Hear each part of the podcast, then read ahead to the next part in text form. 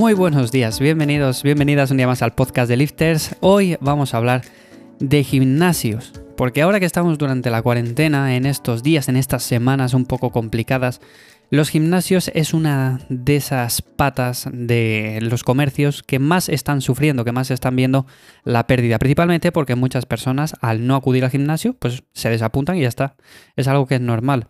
Entonces vamos a ver por qué principalmente se desapunta a la gente de los gimnasios, por qué ahora mismo está bajando las cuotas a un ritmo bestial y por qué, en mi opinión, pienso que tienen un modelo de negocio que es erróneo, un modelo de negocio que no deberían de tener. Y si enfocaran esto de otra forma, quizás no perderían tanto negocio, no perderían tanta cuota de mercado. En definitiva, hoy quiero hablar principalmente de eso.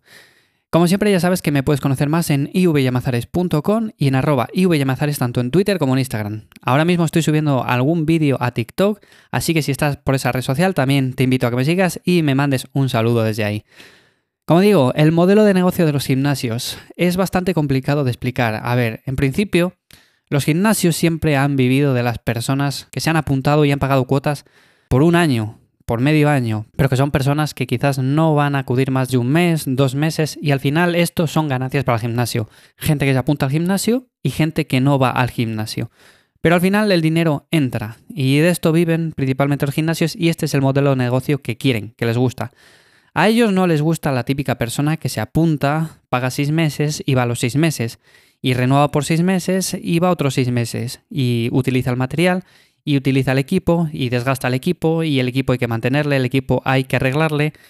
En definitiva, eso no les gusta y ese es el modelo de negocio que tienen, pero en mi opinión yo creo que deberían de cambiar de modelo de negocio.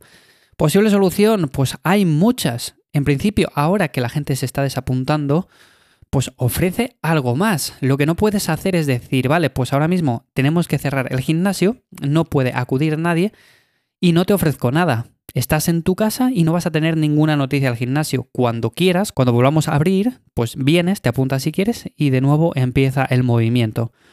Pues no, no debería ser así. Todos pueden hacer un blog, todos pueden hacer contenido y tienes una base de datos con clientes, pues envíales una solución, envíales un entrenamiento diario, envíales algo, envíales algo para saber que estás ahí al otro lado, que te preocupas de ellos. Un gimnasio debería de preocuparse por la salud de las personas, debería de preocuparse porque hicieran deporte. Si no les estás mandando nada, ¿qué imagen estás dando? ¿Estás dando la imagen de que les preocupa que tú te muevas, que tú hagas deporte, o estás dando la imagen de que te da exactamente igual? Entonces, ¿Posible solución? Pues ofrece más, ofrece más contenido, ofrece algo que los demás no ofrezcan. Ofrece, aunque sea, yo que sé, una rutina que se la mandes diariamente o semanalmente para que puedan hacer desde sus casas o vídeos simplemente con los entrenadores personales haciendo rutinas desde su casa y esos vídeos mándalos a todos los clientes. Como digo, tienes una base de datos bastante completa con toda la gente que va al gimnasio, que va a tu gimnasio, y tienes una base de datos con la gente que está apuntada a esta clase con la gente que utiliza las máquinas de musculación, con la gente que utiliza cualquier otra cosa, con la gente que está interesada eh, más en ciertos deportes. Entonces, puedes hacer muchas cosas y tienes que hacerlas. Porque si no, la gente se te va a ir y es normal porque no les estás dando absolutamente nada. Estás dando la imagen de que no te preocupa la gente, no te preocupa que hagan deporte y no te preocupa más que, que se apunten, que paguen una cuota de un año, de medio año y ya está.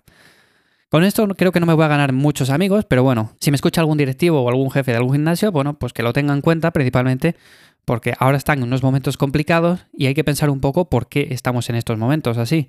Entonces, da una razón importante para que los clientes se queden. Así de simple, si no les das razones para que se queden, no se van a quedar. Si el gimnasio de la otra calle les está ofreciendo a través de la página web artículos cada día o les está ofreciendo vídeos diarios de cómo entrenar, cuando termine todo esto van a ir a ese gimnasio y lo van a tener mucho más presente que el tuyo, porque tú no les has ofrecido nada. Entonces da esa razón a los clientes para que se queden, para que vean cómo te preocupas por ellos.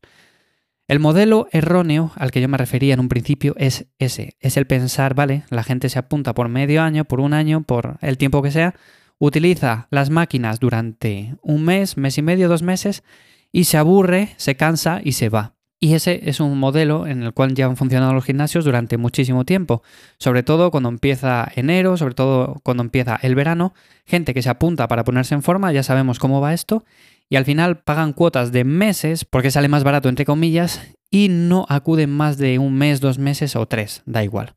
Entonces, cambia ese modelo, empieza a ofrecer cosas de verdad, empieza a ofrecer calidad, empieza a ofrecer contenido y déjate de chorradas y déjate de historias, porque al final es cierto que esto es pan para hoy y hambre para mañana, y de esta manera no se va a conseguir nada. Y lo digo yo que soy una persona que siempre ha entrenado en casa y siempre entreno en casa porque me lo monté así, para mí tenía más lógica, tengo más tiempo para hacer otras cosas y en definitiva no estoy pendiente de horarios ni nada por el estilo.